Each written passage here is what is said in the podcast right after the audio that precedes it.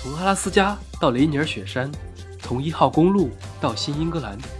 我在西雅图和你说美国。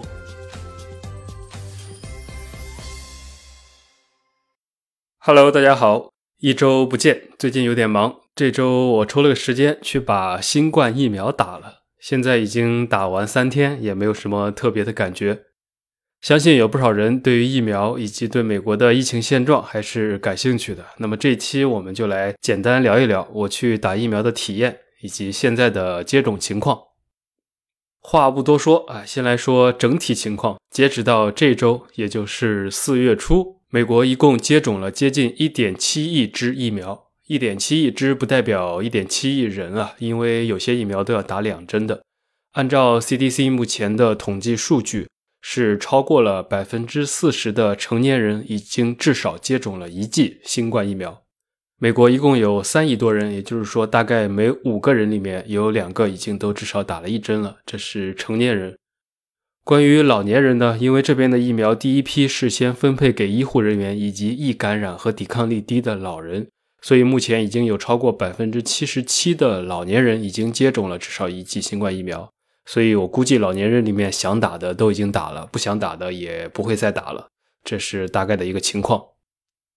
上周的时候，按照统计数据，大概就是平均每天打三百万针，周末可以一天打四百万针，是这么一个进度。这周一的时候，拜登也出来说话了，他说会加快新冠疫苗的接种进程，增加供给，将全民能够自由接种的目标提前至四月十九日。这比之前预先设定的五月一日提前了两周。当然，这里的全民指的是成年人，因为十六岁以下的儿童和青少年还不能打。三期实验做完了之后，还没有得到 FDA 的批准，所以整体上来看，比我想象中还是要快一点的。因为按照我的印象，肯定会有很多人是不愿意打的，就像流感疫苗一样，每年的流感季接种率也就百分之五六十。不说别人，就说我自己，压根儿就从来没有打过流感疫苗。我是觉得得了就得了，也没有什么。再说流感的变化非常的快，打了用处也有限，所以虽然都是免费打，我从来也没有打过流感疫苗啊。可能还有一个原因，就是因为我怕打针，所以能不打就不打了。这次新冠估计大家都怕死或者担心重症，因此貌似接种热情看起来是要稍微高一些。那回到我这边。华盛顿州的情况跟全国其实也差不多。关于疫苗的分配也是分了这么几个阶段。最早第一批是优先给医护人员、养老院、特殊行业，例如警察、消防队、救护车等等。然后是轮到六十五岁以上的老人和大学以下的教育工作者。再接着呢，就是高风险行业，例如农业、食品业、餐饮业、超市、公共交通等等，以及十六岁以上的孕妇和残疾人。再然后就是现在这个正在所处的阶段，属于是一线员工，还有十六岁以上患有两种合并症或者有基础疾病的人群，都是可以符合要求来打了，因为他们呢是相对高风险。这个说起来也很搞笑，所谓的十六岁以上，并且有两种以上的情形就算高风险，那么是哪两种情形呢？？CDC 给了一个长长的列表，也详细写了，只要满足其中的任何两条都算符合情况。这里面最扯的两条我看了一下，一个是 BMI 大于二十五，也就是说比较胖啊，就算高风险了。这个简直了，简直是赤裸裸的扎心啊！当然也算是胖子的一个好处啊，可以提前打疫苗。另外一个就是吸烟的人，所以其实很多人都已经符合条件了。这也是为什么。从上个月底，我就看到我身边也就陆续有人开始打疫苗了。然后对于我自己来说，其实是还没有轮到的，不符合条件，因为我应该是属于最后一批啊，没有任何症状的十六岁以上的普通人。那关于这最后一批人，华州的时间表是四月十五号开始，全民都符合接种条件。不同的州时间不太一样，但是百分之九十的地方也大概都是在这个时间前后。像德州比较早，上个月底就开始全民接种了。纽约是这周一开始。我呢，是因为我在我家附近的几个药房都登记了候补，也就是说，假如有人预约了没有来，或者当天有剩的，就会打电话联系我，问我要不要来打。不然疫苗打开之后，它的保质期是有限的，当天打不完也是扔了，所以也算是避免浪费的一种方法。于是我在这周的时候啊，某天正在上厕所，就突然接到一个电话，说可以来打了。我当时还纠结了半天，到底是打辉瑞的，还是打莫德纳的，还是强生的？最后觉得也无所谓，区别没有那么大，于是就还是求稳去打了辉瑞的。整个流程呢是这样的，我的预约时间是下午四点半，那提前五分钟到了停车场停好车，然后我就进去。前台的工作人员看了一下我的驾照，确认了没错，然后让我填了一个简单的表，上面就是姓名、日期，还有你最近有没有发烧、有没有生病、有没有过敏等一些基本问题，也问了我有没有保险。美国现在的政策就是，如果你有保险，那就是保险公司来出这个费用；如果没有保险，那就是政府出这个费用。所以换句话说，就是不管你是哪国人或者哪里人，不管你是什么情况啊，不管是不是本地居民，打疫苗都是不要钱的，只要有个证件就可以。这个证件可以是驾照，可以是护照或者别的 ID，因为美国没有户口和身份证这种东西，所以只要是带着照片的有效的 ID 就 OK。那手续办完之后，就去到了一个房间，很小，但是环境还挺好的，只有一个护士和我自己。孤男寡女共处一室还是有点紧张的，因为我一直都很怕打针。这个护士呢又跟我确认了一下，然后就打了。我刚一看那个针头还挺长的，想着会不会比较疼啊？结果还没反应过来，不到两秒就打完了。估计是因为针头非常非常的细吧，反正算是我打过的最不疼的针之一了。然后护士完了就给了我一个卡，就是接种证明，上面写了你的信息啊，接种的疫苗品牌、批次、时间、地点等等。就完事儿了，让我在外面就坐着等十五分钟。那十五分钟之后，他过来问我是否一切正常，有没有不舒服。我说没有，他就让我闪了。全程大概二十多分钟，五分钟的登记，两分钟的打疫苗，十五分钟的观察时间就完了，还是挺简单的。我这种是在超市的药房打的，都大同小异。美国的药房很多都是在超市里面，比如说像 Safeway、沃尔玛、Costco 等等。还有一些专门的药房，CBS 之类的，差不多都是一样。还有一些人呢，他们是在专门的接种点打的，比如说在体育场或者大型的活动中心，那种是开放的空间，规模更大，流水线一样的就打了。另外还有一些诊所和医院也可以，地方很多。我简单搜了一下，我家附近有几十个点都可以打，但是都要预约。每个点会显示库存的疫苗是哪一种品牌。我本来其实是约好了十五号的强生疫苗，因为一开始只想打一针，后来想着干脆早点打了算了，于是就取消了后面的那个预约，去打了这个。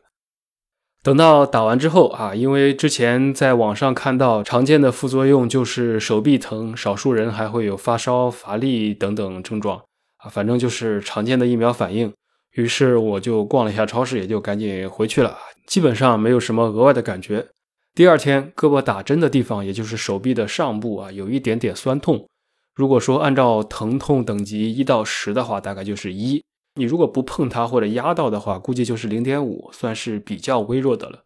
然后再过了一天，就基本上感觉不到了。所以大概就是这个样子，比破伤风疫苗差远了。我之前有一次打过一次破伤风，那个真的是劲儿很大，打完胳膊直接疼了两天，还青了一块，好几天才消退。那个算是比较给力的一种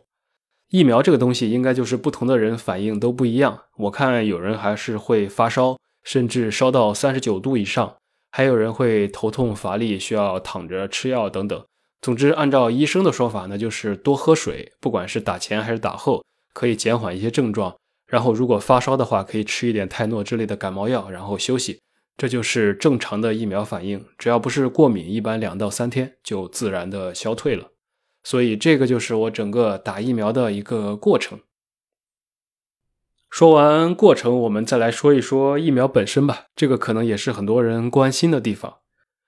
目前美国 FDA 批准的就只有三款疫苗，分别是辉瑞、莫德纳和强生。前两款都是 mRNA 疫苗，实验的有效率大概就是百分之九十四到九十五，然后需要两针。他们是对英国变种效果很好，对南非变种也有一定的作用。后一种强生的疫苗呢是腺病毒载体疫苗，优点是只需要一针，但是缺点是说实验有效率低一些。但这个也只是仅仅起到一点参考作用，因为强生的开发时间比较晚，做实验的时候很多样本都已经是变体了，所以在这种情况下依然能够达到百分之七十以上的有效率，以及针对南非变种百分之百的预防重症和死亡，也算是很好的表现了。所以说不上谁好谁坏啊！我看我的朋友，反正打辉瑞的也有，打强生的也有，每个人的反应也都不一样。有的人要稍微轻一点，有的人要症状多一点。反正疫苗本身的优缺点都不是绝对的，所有的数据也都只是告诉我们好事和坏事发生的概率，供选择时进行参考。所以我自己看新闻的时候就有两个凡是啊，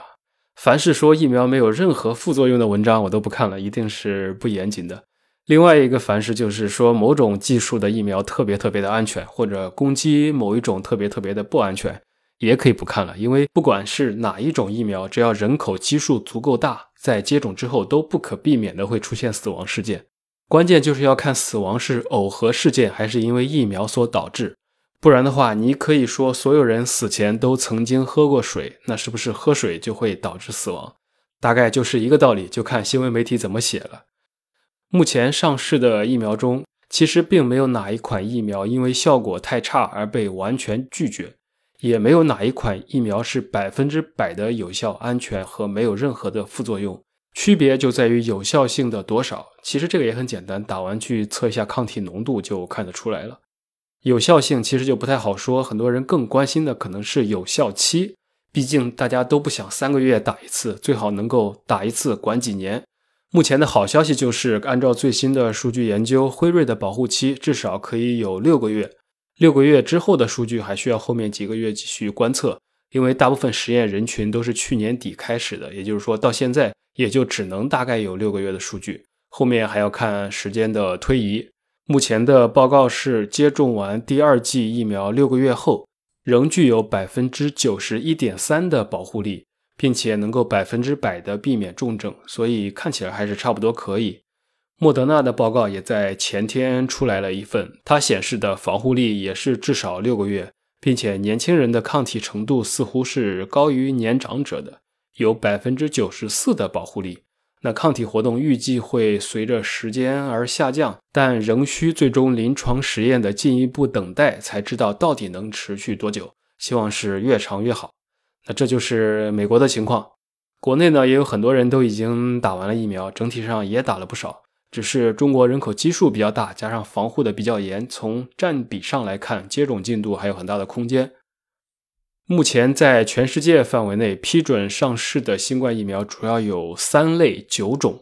从技术上来说，三类分别是 mRNA 疫苗，就是刚才说的辉瑞和莫德纳；第二类呢是腺病毒载体疫苗，比如俄罗斯的卫星、牛津、阿斯利康、强生、康希诺等等。第三种呢，就是灭活疫苗，主要是国药的、科兴的，也是国内主要在打的。目前这九种疫苗里面，阿斯利康的不利消息是最多的。在早期临床实验中，就是因为它们有效性不够高，以及对新冠病毒的变种功效存疑，所以它之前在南非被退过货。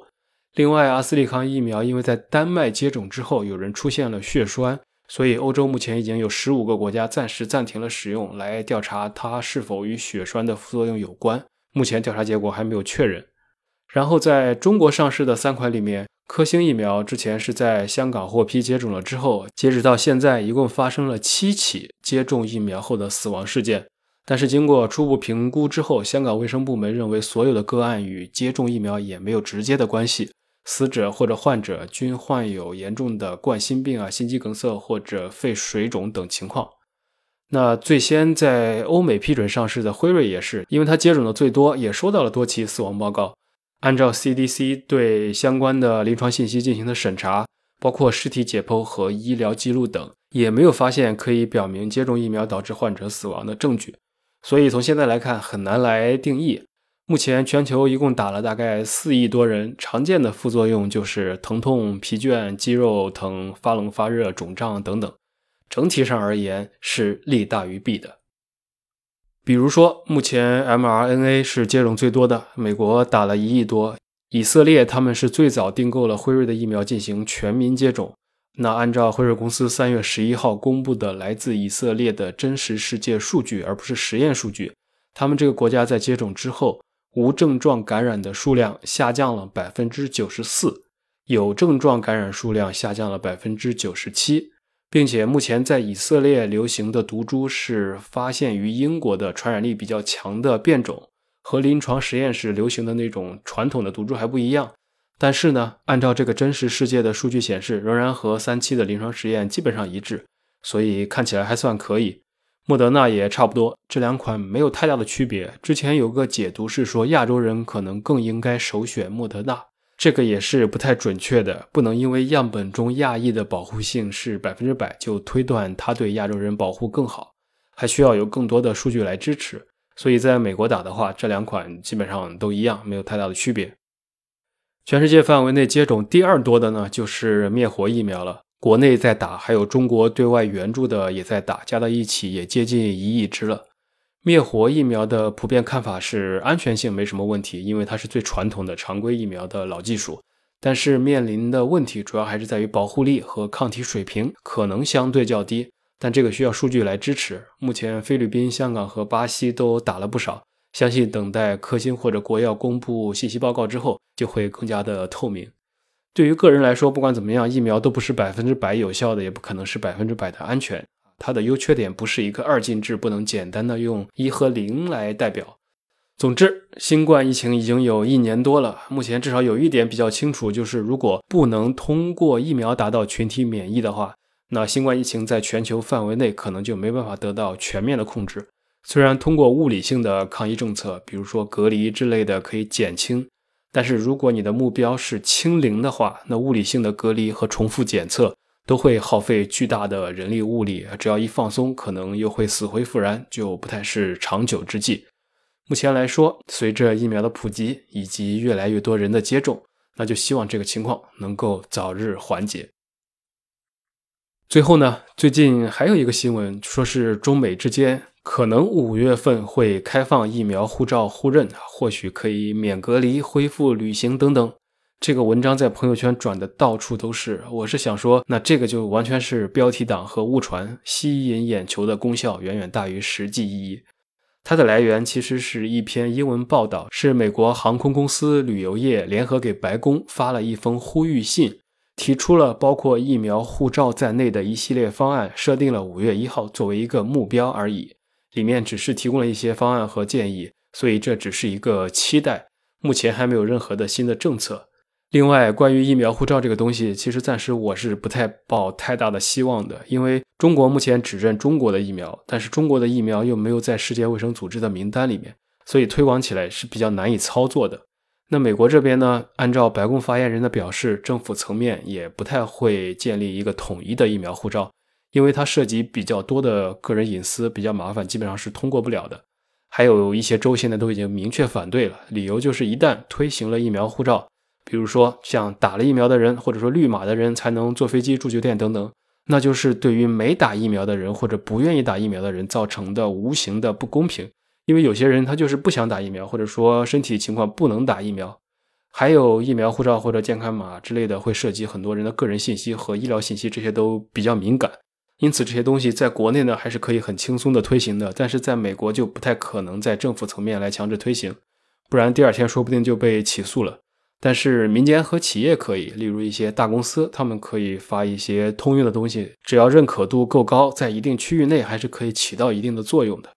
说到这里，可能很多长期生活在国内的人理解不了美国人的这种想法，还有很多长期在美国生活的人理解不了国内的很多事情，其实都是有很多类似的。就像在美国的电梯里面，就几乎没有摄像头，马路上的摄像头也被拆了很多。可以说，百分之九十九的交通违规在这边都是被警察抓到了，你运气不好，或者被警察刚好在那里测速，而不是说被固定的摄像头拍到。还有像人脸识别啊、天网这一类的东西，科技的很多便利性和这边的人对于隐私的要求本来就是天然矛盾的，所以很多技术虽然已经很发达，但是不见得在美国就会被推广。所以，其实你去看美国的很多东西还是很原始的。你看中国到处都是在扫码支付，美国还是基本上以信用卡为主。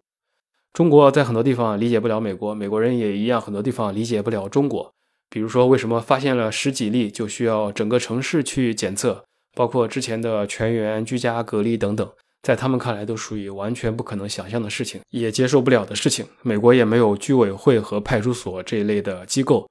所以这就是思维方式的不一样，没有谁对谁错，只是习惯不一样而已。最后呢，对于要回国的人来说啊，打不打疫苗还是一个需要提前考虑的事情，因为现在回国是非常非常非常的麻烦，需要在四十八个小时之内在起飞地进行核酸和血清抗体双阴性检测，并且还是要在大使馆指定的机构，你比如说。像不管是旧金山领馆还是纽约领馆之类的，他们全领区指定的机构也就有一两家这种华人的检测机构，所以这些手续都是很麻烦的，航班也很少。之前一个星期有两百多班，现在一个星期只有十六班，并且即使在回国隔离完了之后，比如说你在路上感染了或者别的情况感染了之后，发现了有这种病例，那么这个航班就会被熔断几周，还会被减少。所以在这种情况下，本身就比较麻烦。如果你打了疫苗之后，你的核酸检测啊是阴性。但是因为疫苗起了作用，你会有了抗体。同时呢，还有一个情况也会有抗体，就是如果一个人得过新冠又痊愈的。所以，如果只是单纯的通过抗体检测报告来看，打过疫苗的人可能会呈现假阳性，那么大使馆就不一定会给你发绿码，那可能根本就登不了机了。所以，如果近期回国的人，如果你要打疫苗，可能就要做好准备。如果抗体阳性，还需要额外的再做一个检测，单独检测一项抗体的 N 蛋白，来确认是因为疫苗产生的抗体，而不是新冠产生的抗体，然后再联系大使馆提供一堆证明材料，这样才能拿到绿码。所以这个是需要额外的步骤的，也是需要注意的。如果你近期有回国的打算，那具体这个假阳性会持续多久啊？有些人两周就没了，有些人两个月还有，就完全是看个体差异了。此外，还有关于隔离。目前也是政策依旧，美国这边估计等夏天疫苗打的差不多了，可能会先开放，但肯定也是会先开放欧洲的限制。那中美之间就看能不能疫苗互认了，估计需要一些努力。中国这边，我个人认为暂时是不太可能放松的，因为你看云南瑞丽最近发现了十几起病例，市委书记就被下台了，原因是负有领导责任。那这种情况下，有这个前车之鉴在，别的地方可能就更不太能放松了。上面的政策摆在那里，下面就只会更加的严格。打了疫苗也是一样的，需要隔离，还是十四天打底，目前没有任何的变化。我的想法是，今年年底北京有冬奥会，国内也在抓紧时间，用各种手段来推动疫苗的开展。那国门不可能一直关着，估计也有这方面的考虑。按照目前的这个进度，理想的情况下，如果能在今年年底冬奥会之前取消十四天隔离政策，就算不错的了。在这之前，估计回国可能大概率还是要隔离一段时间的。那这个事情就不单单是医疗本身的问题，还是要看到时候具体情况了。好了，这就是关于疫苗和疫情的大概的内容。简单而言，那就是美国的疫苗在打，中国的疫苗也在打。不管你是哪里人，都是不收费的。美国目前打了一点七亿支，呃，四月十九号以后，全美国应该都可以开始打了。然后抗体的有效期，目前辉瑞和莫德纳的数据都是显示六个月以上，依然保持着高浓度有效。后续具体能持续几个月还是几年，就需要等时间来证明了。此外，打不打疫苗是看个人自愿，也看自己的体质和安排，包括要考虑未来对出行计划的影响等等。我这边目前是打了第一针，除了第二天胳膊有些疼之外，就没有别的反应，还需要打第二针。全部打完之后，依然要戴口罩和保持社交距离，毕竟防护力不是百分之百。目前按照我前两天看到的华州公布的一个数据，是在一百万接种的人里面。依然有一百零二个人感染了新冠，也就是说占了百分之零点零一，所以还是有一定的可能性的。个人注意才是更有效的防护。那有些人还没打完就出去浪啊，或者打完之后就觉着自己金钟罩铁布衫了，就完全不采取任何的防护措施，那肯定是不靠谱的。从去年到现在，我认识的人里面还没有听说过有一起感染新冠的案例，大家也都是该吃吃该喝喝，一周去几次超市。中国人相对都是比较小心的，所以可能疫苗不是最重要的，最重要的反而是自己要对自己的行为负责就可以了。那 OK，今天的内容主要就是这些。美国时间现在是星期五的晚上，那结束了一周的工作，嗨起来！我们周末再见。